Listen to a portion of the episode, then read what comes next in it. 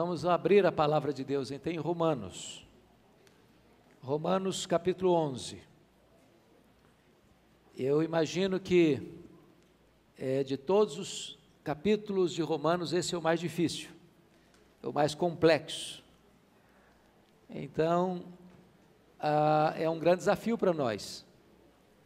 Precisamos rogar a Deus graça, sabedoria, compreensão porque estamos diante daquele que talvez é o maior mistério desta carta, que é a carta mais robusta escrita pelo apóstolo Paulo.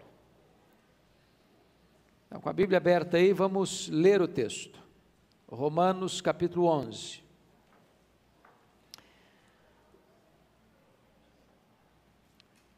Porventura, pergunto, pois, terá Deus porventura rejeitado o seu povo?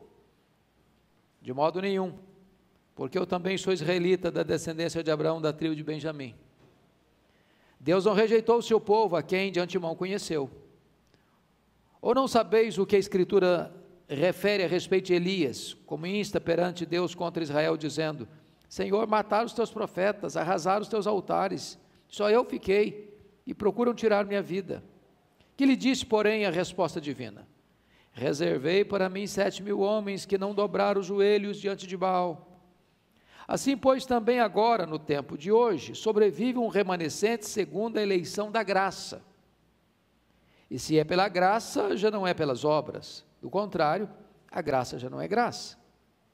Que diremos, pois? O que Israel busca, isso não conseguiu, mas a eleição o alcançou e os mais foram endurecidos, como está escrito. Deus lhes deu espírito de entorpecimento, olhos para não ver e ouvidos para não ouvir até o dia de hoje. E diz Davi: torne-se-lhes a mesa em laço, e armadilha, em tropeço e punição. Escureçam-se-lhes os olhos, para que não vejam e fiquem para sempre encurvadas as suas costas. Pergunto, pois, porventura tropeçaram para que caíssem? De modo nenhum mas pela sua transgressão veio a salvação aos gentios, para pô-los em ciúmes. Ora, se a transgressão deles redundou em riqueza para o mundo e o seu abatimento em riqueza para os gentios, quanto mais a sua plenitude. Dirijo-me a vós outros, que sois gentios. Visto, pois, que eu sou apóstolo dos gentios, glorifico o meu ministério. Para ver se, de algum modo, posso incitar a emulação os do meu povo e salvar alguns deles. Porque se o fato de terem sido eles rejeitados trouxe reconciliação ao mundo, que será o seu restabelecimento senão vida dentre os mortos? E se forem santas as primícias da massa, igualmente o será a sua totalidade. E se for santa a raiz, também os ramos o serão. Se, porém, alguns dos ramos foram quebrados, e tu, sendo oliveira brava, foste enxertado em meio deles, e te tornaste participante da raiz e da seiva da oliveira, não te glories contra os ramos. Porém, se gloriares, sabe que não és tu que sustenta a raiz, mas a raiz a ti. Dirás, pois, alguns ramos foram quebrados para que eu fosse enxertado. Bem, pela sua incredulidade foram quebrados. Tu, porém, mediante a fé, estás firme. Não te ensoberbeças, mas teme. Porque se Deus não poupou os ramos naturais, também não te poupará a ti. Considerai, pois, a bondade e a severidade de Deus. Para com os que caíram, severidade. Mas para contigo, a bondade de Deus, se nela permaneceres. De outra sorte, também tu serás cortado. Eles também, se não permanecerem na incredulidade, serão enxertados, pois Deus é poderoso para os enxertar de novo. Pois se foste cortado daqui por natureza era oliveira brava, e contra a natureza enxertada em boa oliveira, quanto mais não serão enxertados na sua própria oliveira aqueles que são ramos naturais. Porque não quero, irmãos, que ignoreis este mistério, para que não sejais presumidos em vós mesmos que veio a endurecimento em Israel, em parte a Israel, até que haja entrado a plenitude dos gentios. E assim todo Israel será salvo, como está escrito. Virá de Sião o libertador. e ele apartará de Jacó as impiedades. Esta é a minha aliança com eles, quando eu tirar os seus pecados. Quanto ao Evangelho, eles são inimigos por vossa causa. Quanto, porém, à eleição, amados por causa dos patriarcas, porque os dons e a vocação de Deus são irrevogáveis. Porque assim como vós também, outrora fostes desobedientes a Deus, mas agora alcançastes misericórdia à vista da desobediência deles, assim também estes agora foram desobedientes, para que igualmente eles alcancem misericórdia à vista da que vos foi concedida. Porque Deus a todos encerrou na desobediência, a fim de usar de misericórdia para com todos.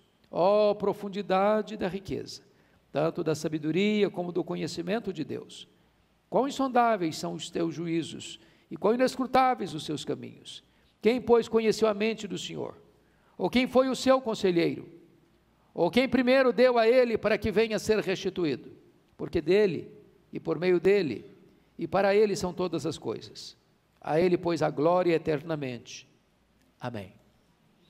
Nós vamos tratar então sobre o tema o plano de Deus para o seu povo, o povo de Israel. Meus amados, Certamente Romanos 11 é o clímax da exposição doutrinária do maior tratado teológico do Novo Testamento. Paulo alcança aqui o pico dessa montanha. E quase já sem fôlego, ele desabotou a sua alma uma espécie de jorro caudaloso de exaltação a Deus. A teologia de Paulo desemboca em doxologia. A doutrina de Paulo transforma-se em poesia musical. Eu chamo a sua atenção para o fato de que no capítulo 9, Paulo tratou ah, da eleição de Israel. Deus tem os seus e esta eleição é pela graça e não pelo mérito. No capítulo 10, Paulo tratou da rejeição de Israel. E a rejeição de Israel é por conta própria de Israel, e não por causa de Deus. Agora, no capítulo 11, ele vai falar do futuro de Israel, do plano perfeito de Deus em alcançar este povo com a sua salvação. E eu quero chamar a sua atenção para um ponto muito interessante. Alguém perguntou assim, para uma das maiores autoridades no século passado, século XX, dizendo assim: Eu não creio em milagres. Você crê? E a pessoa respondeu: Eu creio. E a pessoa diz: Mas que evidência você me dá de que Deus faz milagres? Ele respondeu: A sobrevivência do povo judeu. Você já parou para perceber que o povo judeu foi disperso no ano 70, quando o general Tito cercou Jerusalém, invadiu Jerusalém, incendiou a cidade de Jerusalém, pisou debaixo das botas dos seus soldados, os judeus, passou o fio da espada milhares, crucificou tantos milhares, e promoveu a maior diáspora, a maior dispersão de todos os tempos. E esse povo foi disperso no ano 70 e só voltou a se reunir naquela terra como nação a partir do dia 14 de maio de 1948. Mais de 1800 anos sem pátria, sem chão, sem terra, perambulando pelo mundo, preservando a sua identidade racial, a sua cultura religiosa, a sua língua, enfrentando ao longo dos séculos as mais profundas agruras, como no século XIII a peste negra, que dizimou um terço da Europa e foi atribuída aos judeus, e houve um massacre em massa dos judeus. Ou como aconteceu no século XX, o Holocausto. De dos 17 milhões de judeus, 6 milhões foram dizimados, fuzilados, queimados nas câmaras de gás, passando as mais tristes agruras nos campos de concentração, nas prisões mais imundas, com castigo físico e escassez de pão. E Deus preservou esse povo.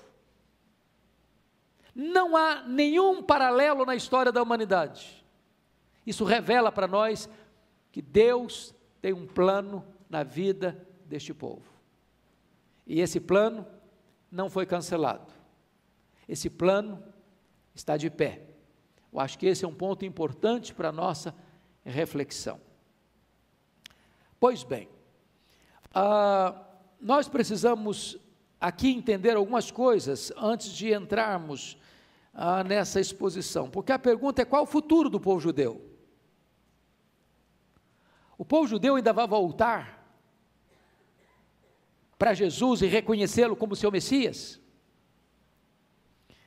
Eu não sei uh, se vocês se apercebem disso, mas é, a maior tristeza, talvez, para quem visita Israel hoje, é perceber que a nação como um todo não crê em Jesus como seu Messias.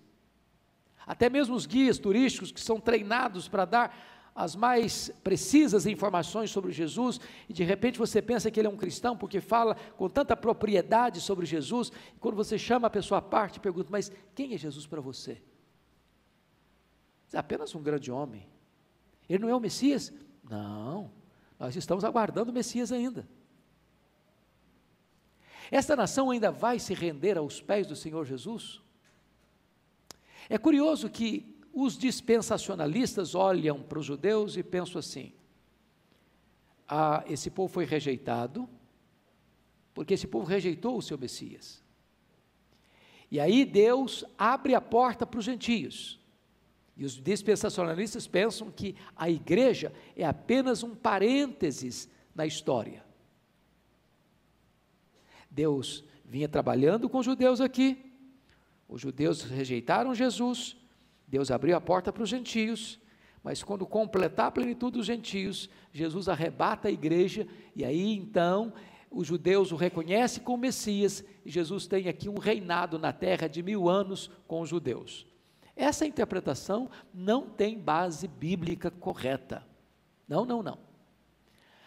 A, nós não entendemos à luz da Bíblia que Israel é uma coisa e igreja é outra.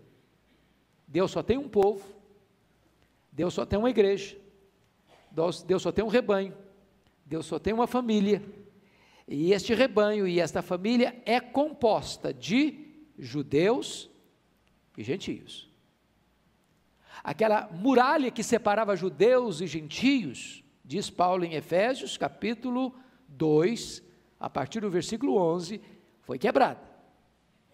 E agora, o grande mistério de Deus é que a igreja de Deus é formada de judeus e de gentios. Como é que judeu é salvo? Como é que gentio é salvo? Da mesma maneira, arrependendo-se e crendo no Senhor Jesus Cristo. Quando um gentil se arrepende e crê em Jesus, ele entra para a igreja, faz parte da igreja. Quando um judeu se arrepende e crê no Senhor Jesus, ele também entra e faz parte da igreja. A igreja de Deus é formada de judeus e gentios. Então, a, a posição dispensacionalista não tem amparo nas Escrituras. Porém, João Calvino, ao examinar esse texto, não. Ah, esse Israel que está tratando aí, que Israel será salvo, ele está falando da igreja da igreja espiritual. Mas se você olhar o contexto, com todo respeito ao nosso grande intérprete das Escrituras do século XVI, João Calvino, ele se equivocou nesse ponto. Por quê? Porque todo o contexto de Romanos, quando está falando dos judeus, está falando do, do Israel étnico, nação, povo. Tanto na sua rejeição, quanto na sua salvação. Então, é, o capítulo 11, ele está tratando do povo judeu mesmo. E você vai ver pelo contexto aqui que não poderia ser diferente. Então, vamos entrar agora na exposição do texto. Com a Bíblia aberta, todo mundo comigo aí em Romanos capítulo 11. Primeiro ponto que destacamos é que Deus não rejeitou o seu povo. Deus não rejeitou o seu povo. Qual é o argumento de Paulo de que Deus não rejeitou o seu povo? Porque a pergunta começa assim no versículo 1. Pergunto, pois, terá Deus, porventura, rejeitado o seu povo? Povo aqui, entenda o contexto, que é o povo judeu. E ele responde: de modo nenhum. Ok, se ele respondeu de modo nenhum, ele tem que dar provas disso. Quais são as evidências que Deus não rejeitou o seu povo, o povo judeu? Primeira evidência, o seu próprio exemplo. Olha o versículo 1 ainda. Porque eu também sou israelita, da descendência de Abraão, da tribo de Benjamim. Ora, se Paulo é judeu, e o que é que diz Filipenses 3,5? Ele, Paulo, foi circuncidado ao oitavo dia, da linhagem de Israel, da tribo de Benjamim, hebreu de hebreus, quanto à lei, fariseu, quanto ao zelo, perseguidor da igreja. Então, ele está dando o seu background, lá em Filipenses 3,5, dizendo o seguinte: Eu sou um judeu puro sangue. Eu vim de uma das tribos mais importantes, Benjamim. E se Deus me alcançou, se Deus me salvou, se eu fui transformado, se eu faço parte da igreja, então Deus não rejeitou o seu povo porque eu sou judeu. Então começa o seu argumento provando que Deus não rejeitou o povo judeu, porque ele, sendo judeu, foi alcançado, foi salvo. Ele se coloca como primeiro e mais eloquente exemplo de que Deus não rejeitou Israel, porque ele, sendo israelita, foi salvo. Notem mais. Segundo lugar, o exemplo de Elias. O exemplo de Elias, versículos 2 a 4. Olha aí. Deus não rejeitou o seu povo a quem de antemão conheceu. Ou seja, essa palavra conheceu aqui é a mesma lá de Gênesis, conheceu Adão a Eva. Não é um conhecimento de informação, mas é um conhecimento de relacionamento profundo. Deus amou de antemão, Deus conheceu. Então Deus não rejeitou o seu povo a quem amou desde o princípio. Ou não sabeis o que a Escritura se refere a respeito de Elias, como insta perante Deus contra Israel, dizendo: Senhor, mataram os teus profetas, arrasaram os teus altares, e eu fiquei só, procuro tirar minha vida. O que que, o que, que diz, porém, em resposta divina? Reservei para mim sete mil homens que não dobraram os joelhos diante de Baal. Então ele está dizendo o seguinte: pense, pense naquele período mais tenebroso da apostasia, lá do período de Acabe e Jezabel. Olha a visão de Elias: Senhor, eu fiquei só, ainda estão querendo me matar. O que é que Deus disse para Elias? Não, Elias, você está fazendo uma leitura pessimista demais. Eu preservei, eu reservei sete mil que não dobraram a Baal. Em outras palavras, mesmo nos tempos mais escuros de apostasia, Deus tem o seu remanescente no meio do povo de Israel. Deus não rejeitou o seu povo. É claro que essa palavra sete mil pode ser interpretada de duas maneiras ou sete mil literalmente, ou sete mil emblema, porque sete sempre é um número emblemático na Bíblia. É o um número de perfeição e de completude. Ou seja, sempre Deus tem uma lâmpada acesa na história, sempre Deus tem um remanescente fiel, sempre Deus tem o seu povo no meio do povo. Pense comigo agora em Israel como nação, num grande círculo. E pense num círculo menor dentro desse grande círculo, desse, desse grande círculo que são os remanescentes. São os sete mil. Os sete mil. Os que não se renderam, os que não se dobraram. Então é muito importante você entender que Deus teve no meio do povo de Israel alguns, os sete mil, o número emblemático da completude, da perfeição dos seus eleitos dentro da nação. É assim. E sempre foi assim. Sempre foi assim. Então Deus não rejeitou o seu povo, é o argumento do apóstolo Paulo. Pois bem, vamos ao terceiro ponto que ele vai colocar aí. O exemplo do remanescente segundo a eleição da graça, versículos 5 e 6. Olha aí. Assim, pois, também agora. Agora, notem uma coisa: ele está saindo da história, está saindo do pretérito, está saindo do passado, E agora vindo para o presente. Olha, versículo 5. Assim, pois, também agora. Agora está olhando para o dia dele.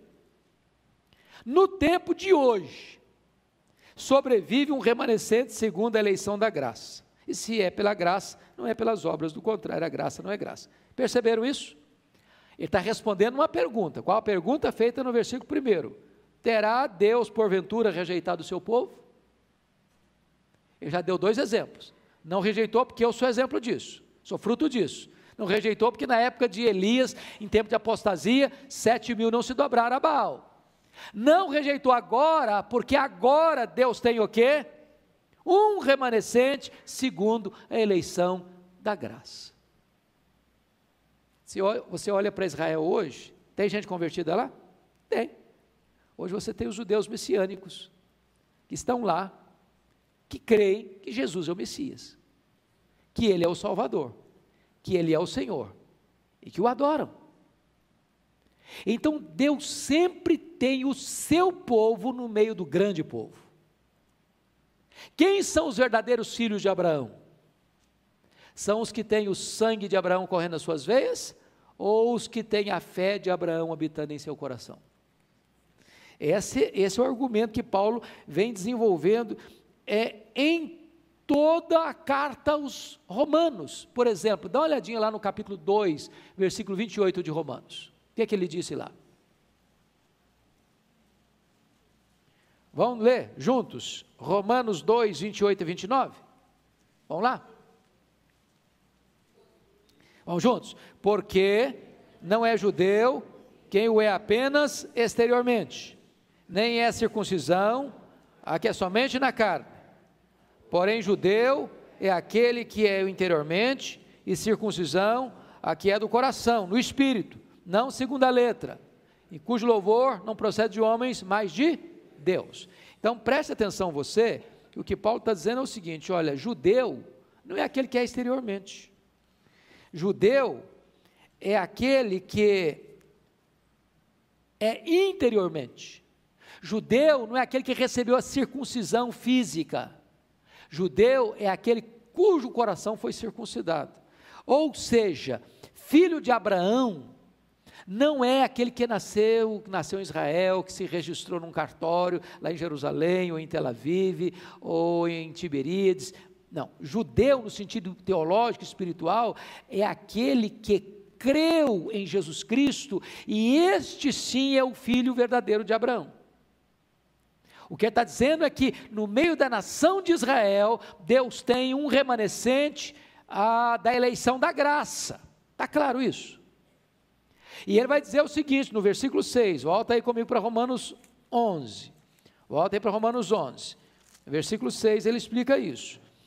É, e se é pela graça, já não é pelas obras, do contrário, a graça já não é graça. Porque como os judeus estavam buscando salvação? Pelas obras. Pela sua religiosidade, pela observância de rituais, pela circuncisão. Então, o texto está dizendo que a salvação não é do jeito que o homem quer, é do jeito que Deus determina. Não sou eu que construo a minha salvação pelas obras, é Deus que me alcança pela eleição da graça, e ao me alcançar pela eleição da graça, Ele mesmo me convence de pecado, Ele mesmo abre o meu coração, Ele mesmo me dá a fé salvadora, Ele mesmo me regenera, Ele mesmo me justifica, Ele mesmo opera tanto querer quanto realizar na minha vida. Está claro isso, irmãos? Até aqui? Ok. Então vamos, vamos seguir um pouco mais para entender o que é que é eleição da graça. Vamos ilustrar isso de três maneiras na história. Pensa comigo no dilúvio. Quem foi salvo na época do dilúvio? Noé e sua família. Pense comigo agora no período de Sodoma e Gomorra. Quem foi salvo na destruição daquelas duas cidades? Quem? Ló e as suas duas filhas. Agora pense comigo na época de Elias, quem manteve-se fiel no meio da apostasia de Jezabel e Acabe? Os sete mil que não dobraram seu joelho. Agora, olhe comigo a igreja militante.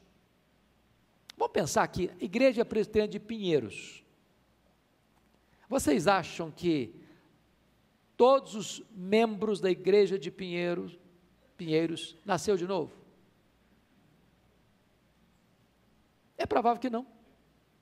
Pastor Orival, dá para filtrar isso? Conselho da igreja dá para filtrar isso? Não. Não. O único que conhece o coração, e a Bíblia diz lá em 2 Timóteo 2,19: Deus conhece os que lhe pertencem. Quem são os que pertencem a Deus? A quem ele conhece? O remanescente, segundo a eleição da graça. A semente é semeada, parte dela cai na beira do caminho, parte dela cai no caminho no solo rochoso, parte dela cai no meio do espinheiro. Ela parece que está bonita? Parece. Ela brota? Parece que brota. Ela fica viçosa? Parece que fica, mas não vai frutificar. Vocês estão percebendo isso, irmãos? No meio do povo, existe um povo. Quem é esse povo? O remanescente da eleição da graça. Pois bem, agora vamos a um outro ponto que Paulo argumenta. Aí, por gentileza, confira comigo, versículos 7 a 10. O exemplo da eleição de uns e o endurecimento de outros. 7 a 10. Que diremos, pois? O que Israel buscava, isso não conseguiu, mas a eleição alcançou e os mais foram endurecidos, como está escrito: Deus lhes espírito em entorpecimento olhos para não ver, ouvidos para não ouvir, até o dia de hoje. Diz Davi: torne-se-lhes a mesa em laço e armadilha, em tropeço e punição. Escureceram-se-lhes os olhos para que não vejam e fiquem para sempre encurvados as suas costas. Vamos entender isso aqui, irmãos. A quem Deus endurece? Aos endurecidos. Lembra do faraó que Deus endureceu o coração de faraó? Se você ler atentamente o livro de Êxodo, vai perceber o seguinte: coração de Faraó estava duro. Aí Deus foi lá e endureceu. O que significa isso?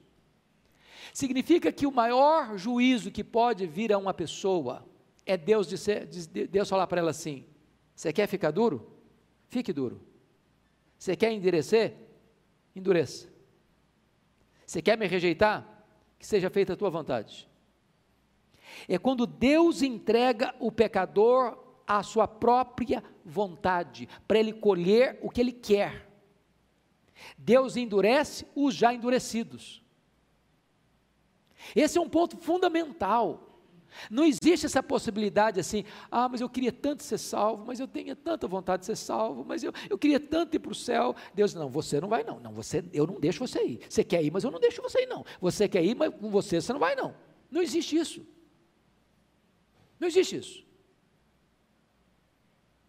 Vinde a mim, todos. Quem tem sede, venha e beba. Chegai-vos a mim, e eu me chegarei a vós outros. Agora, quando o homem rejeita, rejeita, rejeita, Deus diz: Deus entrega o cidadão a si mesmo. Deus entregou a tais homens.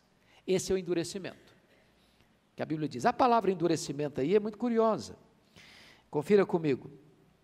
É a, a expressão a, que está aí, a, no versículo 7, os mais foram endurecidos. Essa palavra grega é a palavra poroses, é uma palavra da medicina. Quando uma pessoa quebra, por exemplo, um braço, via de regra não tem um trabalho bem feito, ali cria o quê? Um calo endurecido. Essa calosidade é a palavra endurecimento aí. É o coração do homem vira um calo seco, duro, impenetrável, insensível. A ideia é de um torpor. É, não sei quantos já ah, fizeram uma cirurgia e de repente tomam um analgésico muito forte, um tramal, por exemplo. Aquele negócio te dá um sono, ah, uma espécie de torpor. Você fica como que insensível. Essa é a ideia que esse povo ficou. de um torpor espiritual, de uma insensibilidade espiritual, de uma incapacidade de reagir à mensagem da graça. Endurecido, entorpecido. E aí o texto vai nos informar, uh, notem comigo, uh, da mesa em laço, torne-se-lhes a mesa em laço. A ideia aqui é a seguinte: é que a própria vantagem que eles tinham, eles tomaram para ser o elemento mais perigoso para eles. Ou seja, as bênçãos das cerimônias, dos rituais, dos ofertas, dos sacrifícios, isso aí virou laço para eles. Por quê? Porque eles substituíram Deus pelos rituais. Os rituais passaram a ser a essência da vida deles. Não foi o texto que nós lemos hoje aqui, ah, no culto da manhã de Marcos 7? Eles anulando a palavra de Deus com sacrifícios que eles faziam do jeito deles, do gosto deles. Quer um exemplo? O exemplo aí que foi lido aí do Corban. Você entendeu o que é, que é o negócio do Corban? Oferta ao Senhor? Eu vou explicar isso para vocês como eles anulavam a palavra de Deus pela tradição deles. Ah, havia um expediente em Israel de que se tinha uma oferta especial para o templo, que poderia ser uma oferta para frente, uma espécie de testamento. Então vamos imaginar que você é dono de muitos apartamentos, de muitos terrenos, e você, ao morrer, quer fazer seu testamento, você não quer deixar sua herança para ninguém. Então, ele ia lá, diante do sacerdote, fazia uma espécie de um documento, se era escrito ou verbal, não sei, o texto não diz isso claro. É quando essa pessoa morria, toda essa propriedade dela passava para o templo. Ah, era, era, era como que um testamento. Aí vamos imaginar o seguinte: aí que entra o perigo do texto do Corban lá. Aí o cidadão é um filho muito ingrato, ele não quer cuidar dos pais, ele não está assim muito amando tanto os pais. O que que ele fazia? em vez de amparar os pais, em vez de cuidar dos pais, em vez de é, sustentar os pais, ele corria lá no sacerdote, fazia um documento, isso aqui é oferta para o Senhor, isso aqui é oferta corbã. E aí, quando ah, os pais estavam precisando de socorro e ajuda, não tinha, porque, meu filho, você não vai me ajudar? Não, não vou ajudar não, porque tudo que eu tenho é oferta ao Senhor, é oferta corbã. Eles estavam quebrando um preceito, qual é o preceito? Filho tem que honrar pai e mãe. Então, se você é filho aqui, seu pai está vivo, sua mãe está viva, dá uma olhadinha se seu pai não está precisando de ajuda, viu? Dá uma olhadinha lá, seu pai, sua mãe está precisando de um remédio, está precisando de, um, de, um, de uma assistência. E você está no bem bom e seu pai, sua mãe está lá amargando uma realidade triste. Para para pensar nisso, que Deus se importa com isso. Então, a, eles anulavam a palavra de Deus com, a, com os rituais deles, e de repente esses rituais se tornaram um laço para eles um laço para eles porque eles estavam achando que estavam numa situação muito boa, porque estavam obedecendo determinados rituais religiosos e eles estavam substituindo o próprio Deus por esses rituais religiosos que eles praticavam. É isso que ele está dizendo aqui. Tá? o endurecimento de uns e a mesa se tornou em laço para eles. Mas vamos ao segundo ponto agora ah, desse estudo. Deus ah, não rejeitou o seu povo completamente, porque tem um remanescente da graça. Mas agora o segundo ponto é: Deus não desistiu de seu povo finalmente, ou seja, esse povo vai se voltar para Cristo ainda oportunamente. É o versículo 11 a 24, tá? Então a rejeição de Israel não foi final, não foi final. Então vamos aos argumentos agora. Primeiro, a transgressão de Israel trouxe salvação para os gentios. Olha o verso 11 e 12 comigo. Pergunto, pois, porventura tropeçaram para que caíssem? De modo nenhum, mas pela sua transgressão veio a salvação aos gentios para pô-los em ciúmes. Ora, se a transgressão deles redundou em riqueza para o mundo e o seu abatimento em riqueza para os gentios, quanto mais a sua plenitude. Então vamos entender alguns pontos importantes aqui, meus irmãos. Vamos entender. Vamos entender isso aqui. É, como, é que, como é que você entende isso aqui? pela sua transgressão veio a salvação aos gentios para pô-los em ciúmes. O que, que, é isso? O que, que, diz, que, que diz João 1,11? Veio para o que era seu e os seus não receberam. Quem são os seus aí? Quem são os seus aí? Os judeus. Então Jesus veio de uma família judia, ele era judeu. E ele veio para o povo judeu. O que é que o povo judeu fez? Rejeitou, não recebeu. E o que é que está escrito em João 1,12? Mas a todos quantos o receberam, deu-lhes o poder de serem feitos filhos de Deus. Então, a porta se abre para quem? Para todos, para os gentios, para todas as raças, para todos os povos, para todas as tribos, para todas as línguas, para todas as nações. Agora eu pergunto a você: Deus foi pego de surpresa? Porque os seus não receberam? Não. O que, que diz Apocalipse 5,9? Ele foi morto, o cordeiro, para comprar com seu sangue os que procedem de toda tribo, raça, povo, língua e nação. Vocês estão percebendo? A soberania de Deus inclui não só a salvação, mas inclusive a rejeição temporária. É por isso que Paulo conclui: ó oh, profundidade da riqueza, da sabedoria e do conhecimento do Senhor. Você fica pasmo, pasmo, porque a rejeição de Israel abre caminho para quê? Para a salvação dos gentios. É isso que o apóstolo Paulo está argumentando aqui, irmãos. E você pode ler isso de outras formas. Vamos, vamos dar uma olhadinha em alguns textos que provam isso.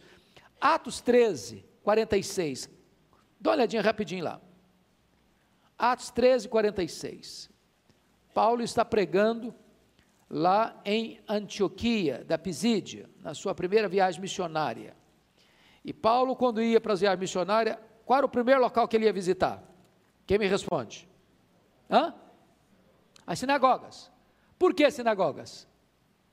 Por que, que Paulo, nas viagens missionárias dele, ele ia primeiro na sinagoga? Primeiro, porque pressupunha que os judeus que frequentavam a sinagoga já tinham um conhecimento prévio da lei. Então já não, não partiram ponto zero. Certo?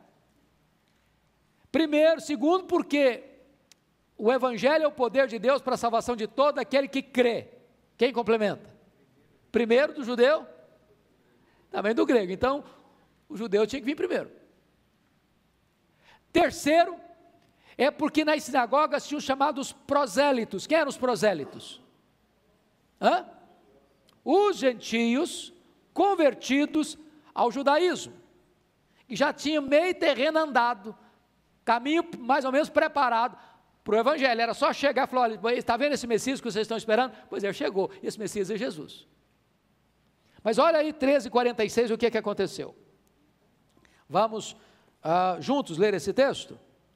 13:46 de Atos. Vamos lá? Então, Paulo e Barnabé, falando ousadamente, disseram: Cumpria que a vós outros, em primeiro lugar, fosse pregada a palavra de Deus.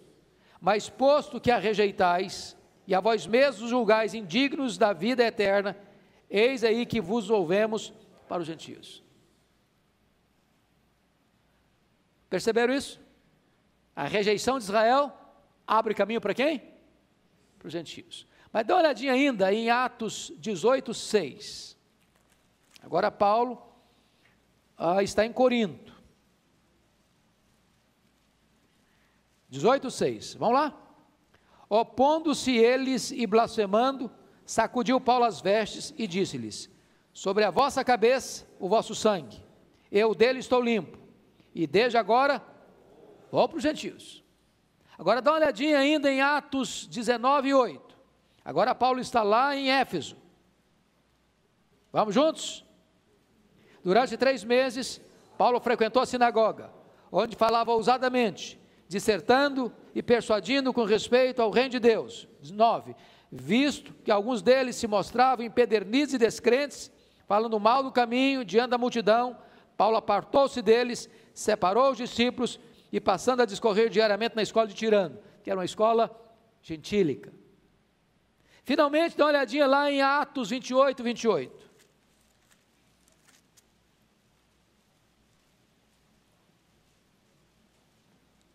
Vamos juntos? Tomai, pois, conhecimento de que essa salvação de Deus foi enviada aos gentios. E eles o quê? A ouvirão. Então, notem esse ponto, irmãos, a transgressão de Israel trouxe salvação para os gentios. Segundo ponto, a salvação dos gentios trouxe ciúme para os judeus. Ô irmãos, volta agora para Romanos 11, né? Vamos entender bem isso aqui. Vamos entender bem isso aqui. Vamos entender bem isso aqui. Versículo 11 diz que pela sua transgressão veio a salvação aos gentios para pô-los em ciúmes. Em ciúmes. Agora vamos dar uma olhadinha aí no versículo ah, de número 13 a 15. Dirijo-me a vós outros que sois gentios, visto, pois, que eu sou apóstolo dos gentios, glorifico o meu ministério, para ver se de algum modo posso incitar a emulação. O que é emulação? Esse espírito de competição. Os do meu povo, incitar a emulação, os do meu povo e salvar alguns deles. Porque se o fato de terem sido eles rejeitados trouxe reconciliação ao mundo, que será o restabelecimento, senão vida dentre os mortos. O ponto aqui é o ciúme. Esse ciúme aqui não é o ciúme pecaminoso, não, não é o ciúme doentio, não. É, é aquele ciúme positivo. Você tem uma coisa tão boa, maravilhosa. Eu estou vendo como Deus está abençoando a sua vida. Que coisa linda. Eu desejo ter essa mesma bênção sobre a minha vida. Esse é o ciúme que Paulo está falando aqui. Ou seja, quando o povo judeu olha para o gentio, que eles achavam que era combustível do fogo do inferno, salvo, transformado, abençoado, feliz, regozijando-se na graça, eles pensam assim: puxa vida, nós podemos ter isso também. Então preste atenção que o propósito de Deus de alcançar o gentio foi a rejeição do judeu, abriu a porta para o gentio. Mas aí o ciúme do gentio vai trazer despertamento para o judeu. Esse era o propósito.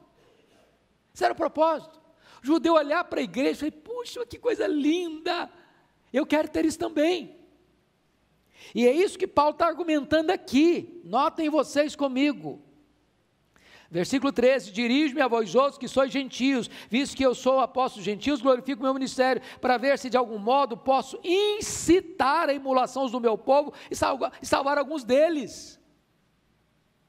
Paulo sendo missionário, apóstolo dos gentios, os gentios se convertendo, os gentios saindo das trevas, da escravidão, recebendo a luz, e agora isso incita uma emulação, uma competição dos judeus, eu quero isso para mim também, e dessa forma, Paulo diz, eu, desta forma, talvez eu consiga salvar alguns deles, alguns dos judeus. Então, esse é o ponto aí. Se a rejeição de Israel trouxe salvação para os gentios, a salvação dos gentios trouxe ciúme para os judeus. Ciúme no bom sentido. Terceiro ponto, a rejeição de Israel e a aceitação dos gentios, versos 16 a 22. Olha comigo, versos 16 a 22, porque Paulo vai usar aqui duas metáforas a primeira metáfora é a metáfora da culinária, é, e a segunda metáfora é a metáfora da fruticultura. Olha aí, versículo 16: E se forem santas as primícias da massa, igualmente o será a sua totalidade. Essa é a figura culinária, né? Agora, olha a, a outra metáfora da fruticultura. E se for santa raiz, também os ramos o serão. Aí ele vai usar o seguinte argumento, irmãos, preste atenção nisso. Israel é o ramo, é o ramo legítimo. Ah, os gentios é a ramo da videira brava. O que é que aconteceu? Esse ramo da videira, o ramo natural, foi cortado. Aí nós, gentios, da Oliveira Brava, tivemos os nossos ramos enxertados. Olha que esse negócio de enxerto, já Paulo entendia disso já, lá, na, lá no primeiro século, né? Isso não é invenção agora da, da agricultura moderna, não. Paulo já sabia disso lá. Aí diz o seguinte: cuidado para você, gentio, não ficar orgulhoso e rejeitar o ramo natural. Essa é uma postura nossa, irmãos. A igreja cristã não é uma igreja que fica batendo no povo judeu. Nós devemos orar pela paz de Jerusalém, diz a Bíblia. Eles são os ramos naturais, nós somos os ramos da oliveira brava, que fomos enxertados. Então não se glorie do outro. Ah, tá vendo? Eu aqui sou oliveira brava, estou enxertado. Você que é ramo natural, aí ó, tá aí ó. Não. A igreja não pode ter essa postura de soberba, de altivez espiritual. Não pode ter. Não pode ter. Ah, olha aí o versículo 16: E se forem santas as primícias da massa, igualmente o será sua totalidade. Se for santa raiz, também os ramos o, o serão. E ele está mencionando aí que essa, essa primícia da massa, ele está tratando aí de Abraão, ele está tratando aí dos patriarcas. E ele está mostrando aí que não é o ramo que sustenta a raiz, é a raiz que sustenta o ramo. Então, você e eu somos o que? Ramo, nós não somos raiz. E nós somos ramos da videira brava. E nós fomos enxertados na videira verdadeira. Quem é a videira verdadeira? Eu sou a videira verdadeira e meu pai é o agricultor. Quem que enxerta? O pai. Então você e eu, que éramos estranhos à promessa, estávamos perdidos nas trevas, na ignorância, na escravidão, morto em nossos delitos e pecados, Deus foi lá, me pegou e me enxertou na videira verdadeira. E agora eu faço parte da videira verdadeira. A seiva da videira verdadeira também circula pelos meus ramos, pela minha vida. Olha que coisa maravilhosa. E aí o versículo 18, versículo 17, Paulo diz assim: Se porém alguns dos ramos foram quebrados, e tu, sendo oliveira brava, foste enxertada em meio deles e te tornaste participante da raiz e da seiva da oliveira, não te glories contra os ramos. Não te glories contra os judeus. Não jogue pedra nos judeus, batendo palma para você mesmo. Porém, se te gloriares, versículo 18, sabe que não és tu que sustentas a raiz, mas a raiz a ti. Dirás, pois, verso 19: Alguns ramos foram quebrados para que eu fosse enxertado. Bem, aí Paulo explica pela sua incredulidade foram quebrados, e tu, mediante a fé, estás firme. Ou seja, porque o povo judeu tornou-se incrédulo, foi quebrado. Porque você creu, você foi enxertado. Agora ele diz assim: não te soberbeças, mas teme. Em outras palavras, irmãos, não há espaço para soberba no coração de um crente. Não há espaço em momento algum. Tem espaço para soberba. Teme, bota a boca no pó. Aí ele diz ainda: Versículo 21: Porque se Deus não poupou os ramos naturais, também não te poupará a ti. Quem são os ramos naturais? Os judeus. Quem, são, quem é você e eu? Os ramos da videira brava, que foram enxertados. Verso 22: Considerai, pois, a bondade e a severidade de Deus, para com os que caíram, severidade, mas para contigo a bondade de Deus, se nela permaneceres. Em outras palavras, Deus é severo e Deus é bom. Para o judeu que rejeitou, severidade. Para você que creu, bondade. Agora, persevere. Persevere. Qual é a evidência que você é ramo enxertado na videira verdadeira? Se você persevera. Se você persevera. Olha comigo agora, amados irmãos, ah, diante desse fato. Um outro ponto aí que eu preciso que você entenda: a restauração de Israel, um milagre da graça de Deus. Vamos ver agora o versículo 23 e 24. Eles também, você pode ler o 23, 24 comigo, com a sua voz? Vamos lá? Eles também, se não permanecerem na incredulidade, serão enxertados, pois Deus é poderoso para os enxertar de novo. Pois se foste cortado daqui por natureza, era oliveira brava, e contra a natureza, enxertada em oliveira, quanto mais não serão enxertados na sua própria oliveira aqueles que são ramos naturais. O que é que você depreende disso?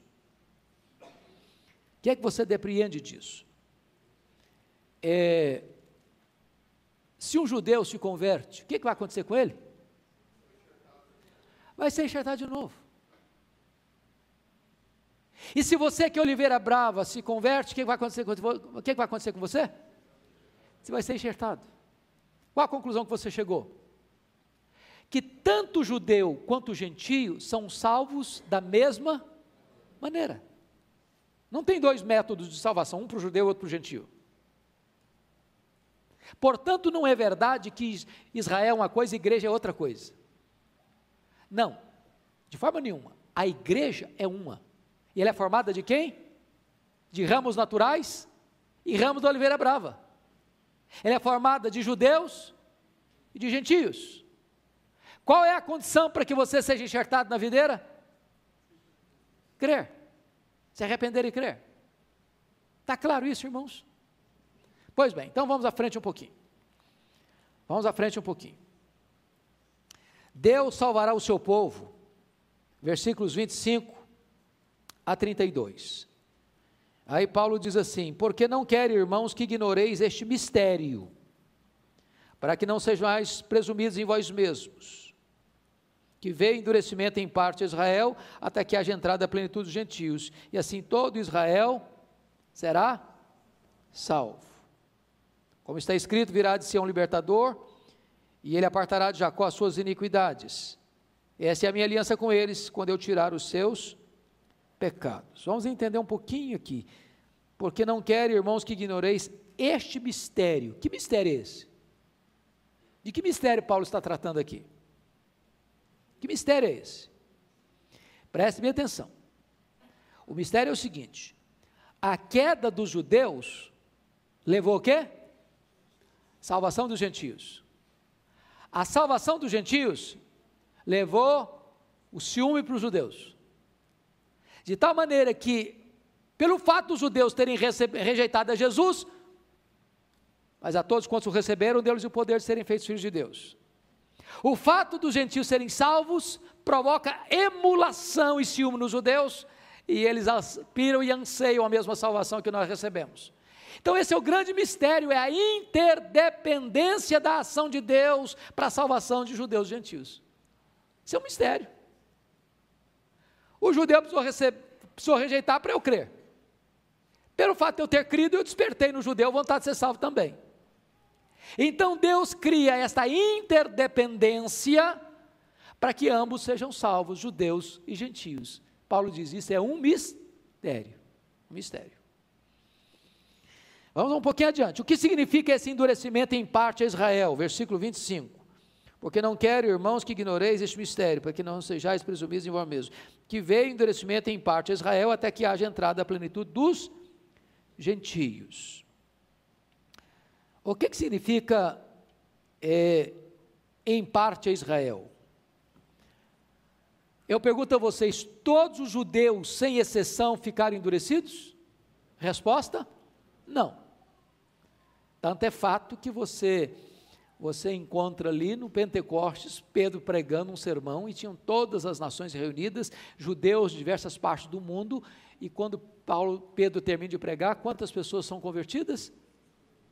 Quase 3 mil pessoas foram agregadas à igreja. Então, a, aquela venda que Paulo diz em 2 Coríntios 3, a 17, 18, essa venda é tirada dos olhos dos judeus quando eles creem. Então, esse endurecimento vem em parte a Israel. Em parte a Israel. Ah, aí, nesse momento, então, eles, eles creem. Agora, vamos entender o que significa isso aqui. É, até que haja entrada plenitude dos gentios, e assim todo Israel será salvo. Os dispensacionalistas acreditam da seguinte maneira: que quando, porque eles acreditam que Israel e igreja são coisas diferentes. Então, Israel rejeitou, abre-se um parênteses, igreja. Quando o último gentil, dentro da eleição da graça, se render a Cristo, fecha o parênteses, plenitude dos gentios. Aí Jesus arrebata a igreja. Aí Jesus estabelece o reino milenário na terra com os judeus. Não é isso que Paulo está falando. É disso que Paulo está tratando. Obviamente, não é este o ensinamento correto da interpretação desse texto. O que significa a plenitude dos gentios, o verso 25? Até que haja entrada a plenitude dos gentios. Irmãos amados, eu me encolho e me recolho à minha incapacidade para compreender de forma plena o texto. E eu digo por quê? Nesses 20 séculos de cristianismo, não há consenso entre os estudiosos sobre o que significa plenitude dos gentios. Alguns acreditam que essa plenitude dos gentios se dá quando todos os gentios se converterem. E o último eleito dos gentios for salvo, então Jesus volta. O grande problema disso é que você teria uma limitação do todo Israel será salvo. Porque você estaria postergando essa salvação de Israel para quando? Só para a segunda vinda de Cristo. Então é só aquela geração que vai ser salva? E eu quero crer então que esse texto não está se referindo que os judeus só vão voltar para Jesus no dia que Jesus voltar, porque no dia que Jesus voltar não tem mais chance de arrependimento. Ele volta, a porta é fechada, ninguém mais entra na boda, ninguém mais tem chance de se arrepender naquele dia. Então, parece-nos que essa não é a melhor das interpretações e que muitos estudiosos, inclusive os reformados, pensam assim. Então, ah, passa-me a ideia é, que esse plenitude dos gentios é o tempo em que as nações gentílicas possuirão a glória e o poder pleno do Evangelho. Agora pense comigo, irmãos, no tempo que você e eu estamos vivendo, o privilégio desse tempo, o privilégio desse tempo, de nós estarmos aqui reunidos na Igreja Presbiteriana de Pinheiros, São Paulo, Brasil, essa palestra está sendo gravada. Ah, talvez tenha gente interligada agora conosco aqui, na Itália, Estados Unidos, no Canadá, na Romênia, em Angola, em Moçambique, no Japão, assistindo essa mensagem. Mas daqui a pouquinho essa mensagem vai subir para o YouTube. E vai estar lá disponível. Para quem? Pessoas do mundo inteiro. Do mundo inteiro. Nós temos mensagens aqui da Igreja de Pinheiros com mais de 800 mil visualizações. De onde? Faça uma pesquisa. Praticamente boa parte dos países do mundo que tem acesso à língua portuguesa. Porque há muitos de língua portuguesa espalhados no mundo inteiro. Talvez um desafio para nós de Pinheiros. A igreja de Pinheiros é uma igreja que gosta de desafios, sempre está abraçando novos desafios. Quem sabe nós pudéssemos é, colocar a legenda em inglês. E talvez nós alcançaríamos milhões e milhões que nós estamos alcançando. Este evangelho está chegando a todos os gentios, a todas as nações. Talvez seja disso que Paulo esteja falando. O que, que ele quer dizer quando todo Israel será salvo? Versículo 26. Olha aí comigo. E assim todo Israel será salvo, como está escrito: virá de si um libertador, e ele apartará de Jacó as impiedades, esta é a minha aliança para com eles, quando tudo, quando eu tirar os seus pecados. Será que o texto está querendo dizer que todo judeu, literalmente, sem exceção, vai ser salvo? É isso que ele está falando? Muito provavelmente não, porque a Bíblia nunca ensinou o universalismo, nunca. É, e nem a palavra todo significa todo mundo. Por exemplo, é, deixa eu, eu, eu, eu, ilustrar isso com vocês. Vá lá comigo para Mateus capítulo 3, para ilustrar a palavra todo.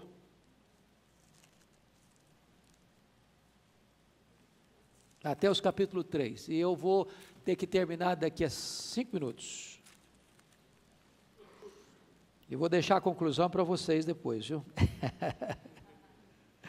ah, é uma benção.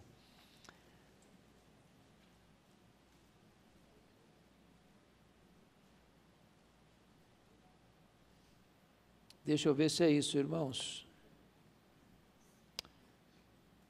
Ah, será que é isso? Desculpem. Ah, sim, versículo 5. Mateus 3, 5. Então saíam a ter com ele Jerusalém, toda a Judéia e toda a circunvizinhança do Jordão. Eu pergunto a vocês: será que ia para João todos os habitantes da Judéia, literalmente?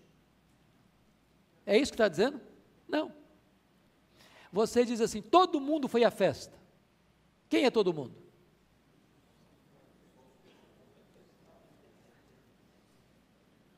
Então você usa a palavra toda num sentido de coletividade, mas não de todos, literalmente, sem exceção. É óbvio que os salvos são os remanescentes da, da eleição da graça. Deus tem um povo em Israel? Tem. Esse remanescente da graça está sendo salvo ao longo dos séculos, porque senão você faria injustiça com as pessoas que viveram nesses 20 séculos. Então quer dizer que nenhum judeu foi salvo? Só no final que vai ser salvo? Só quando Jesus voltar que vai ser salvo? Não. Sempre Deus teve uma lâmpada acesa, sempre Deus teve um povo, sempre a plenitude de Israel, no seu templo, no seu século, na sua geração, foi salvo. Agora é óbvio que, no final, essa incredulidade em massa dos, dos judeus Parece-nos à luz do texto que eles vão abrir, a venda vai ser tirada e eles vão reconhecer que Jesus é o seu Messias. Agora vamos olhar aí uh, o que está escrito no verso 28. Eu vou tentar correr um pouquinho para a gente fechar. Uh, Romanos 11, 28. Quanto ao Evangelho, são eles inimigos por vossa causa, quanto porém eleição, amados por causa dos patriarcas. É, eles, eles rejeitaram o Evangelho porque é, os judeus não podiam entender que Deus amasse gentios. E Deus ama os gentios. E Deus salva os gentios. Eles odiaram por causa disso. Não, não é possível. Nós somos o povo eleito, nós somos o povo escolhido. Mas eles são amados eleitos por causa, eles são amados por conta da eleição dos patriarcas. Porém, quanto à eleição, porém há eleição amados por causa dos patriarcas. Porque os dons e a vocação de Deus são o quê? Irrevogáveis. Deus elegeu o povo dele? Elegeu. Pois é, isso ninguém muda. Ninguém muda. Ninguém pode tirar alguém que Deus elegeu, que Deus chamou, que Deus justificou. Deus vai glorificar essa pessoa. O plano de Deus é perfeito, e não pode ser frustrado. É isso que Paulo está argumentando aí. Eu quero encerrar então, irmãos, é, ah, dizendo que Deus encerrou aí, versículo ah, 32, porque Deus a todos encerrou na desobediência a fim de usar misericórdia para com todos. Quem são todos aí? Enterrou todos na desobediência. Quem são esses todos aí? Quem são esses todos aí? Esse todos aí é todos no sentido de judeus e gentios. Deus encerrou tanto judeus como gentios na desobediência, ou seja, todos pecaram e destruição da glória de Deus, para usar de misericórdia para com todos. Todos quem? Todas as pessoas indistintamente, universalismo? Não. Todos judeus e gentios. A salvação alcança tanto um quanto o outro. Então, concluindo, a conclusão é fácil de entender, é a doxologia. Depois que Paulo argumenta tudo isso aí, ele entra num jorro de doxologia. Ó, oh, a profundidade da riqueza e da sabedoria de Deus. É o seguinte, eu sou incapaz de entender isso. Se Paulo diz, eu não, tô, eu não sou capaz de entender isso, e você? E eu? Quem conheceu a mente do Senhor? Quem o instruiu? Quem foi seu conselheiro? E ele fecha assim, porque dele, por meio dele, para ele, são todas as coisas. A ele, portanto, a glória para sempre. Amém. Deus os abençoe, irmãos. Se você já, ah, pastor, não entendi muita coisa aqui, não, eu não entendi tudo, não. Então, parabéns, porque eu também não. Se Paulo não entendeu, e você e eu? O que a gente tem que fazer é curvar e Senhor, ó oh, profundidade da riqueza. Eu sou muito pequenininho para entender todos esses desígnios, mas eu me curvo e eu adoro, porque Ele é digno. Deus abençoe, amados.